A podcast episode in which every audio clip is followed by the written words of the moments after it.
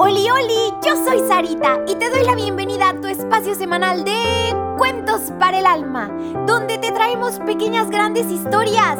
¿Listísimos para el cuento de hoy? Vengan, acompáñenme. La telarañita. Había una vez un hombre llamado Esdras. Era perseguido por varios malhechores que querían asesinarlo. Así que Esdras entró en una cueva. Los malhechores empezaron a buscarlo por las cuevas que estaban antes de donde él se encontraba. Estaba desesperado, estaba muy nervioso, le sudaban las manos, le sudaba la frente y elevó una oración a Dios de la siguiente manera. Dios Todopoderoso, haz que dos ángeles bajen y tapen la entrada para que no entren a matarme. En ese momento escuchó a los hombres que cada vez iban más cerca a la cueva en la que él se encontraba. Y vio cómo apareció una pequeñita arañita. Esta empezó a tejer una telaraña en la entrada.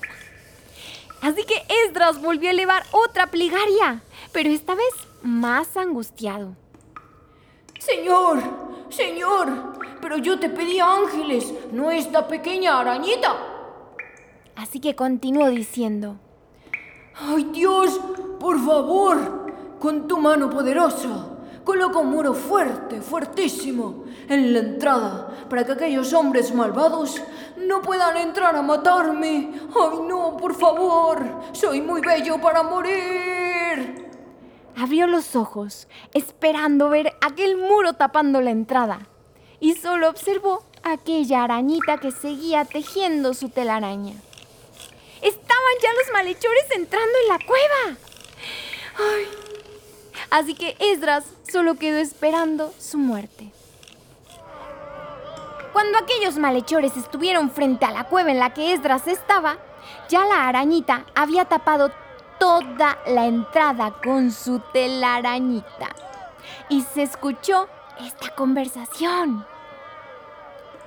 Mm, vamos, entremos en esta cueva. ¿Que eres tonto o qué? ¿No estás viendo que hay telarañas? Que aquí no pudo haber entrado nadie recientemente. Piensa las cosas bien. Sigamos, vayámonos a las demás cuevas. Y una vez más, de esta manera, nuestro hermoso papito Dios nos demuestra que a veces, aunque pidamos muros, Él nos salva con una telarañita.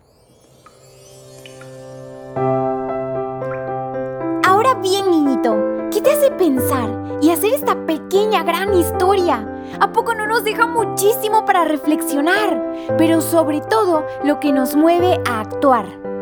Niñito, acuérdate de decirle a tu papi o a tu mami que le den seguir para que cada semana ya aparezcan los cuentos de manera automática. Y también por favor comparte este programa con todos tus amiguitos, tus vecinos y hasta con tus primos. Te espero la próxima semana con un nuevo cuento. Dios te bendiga muchísimo.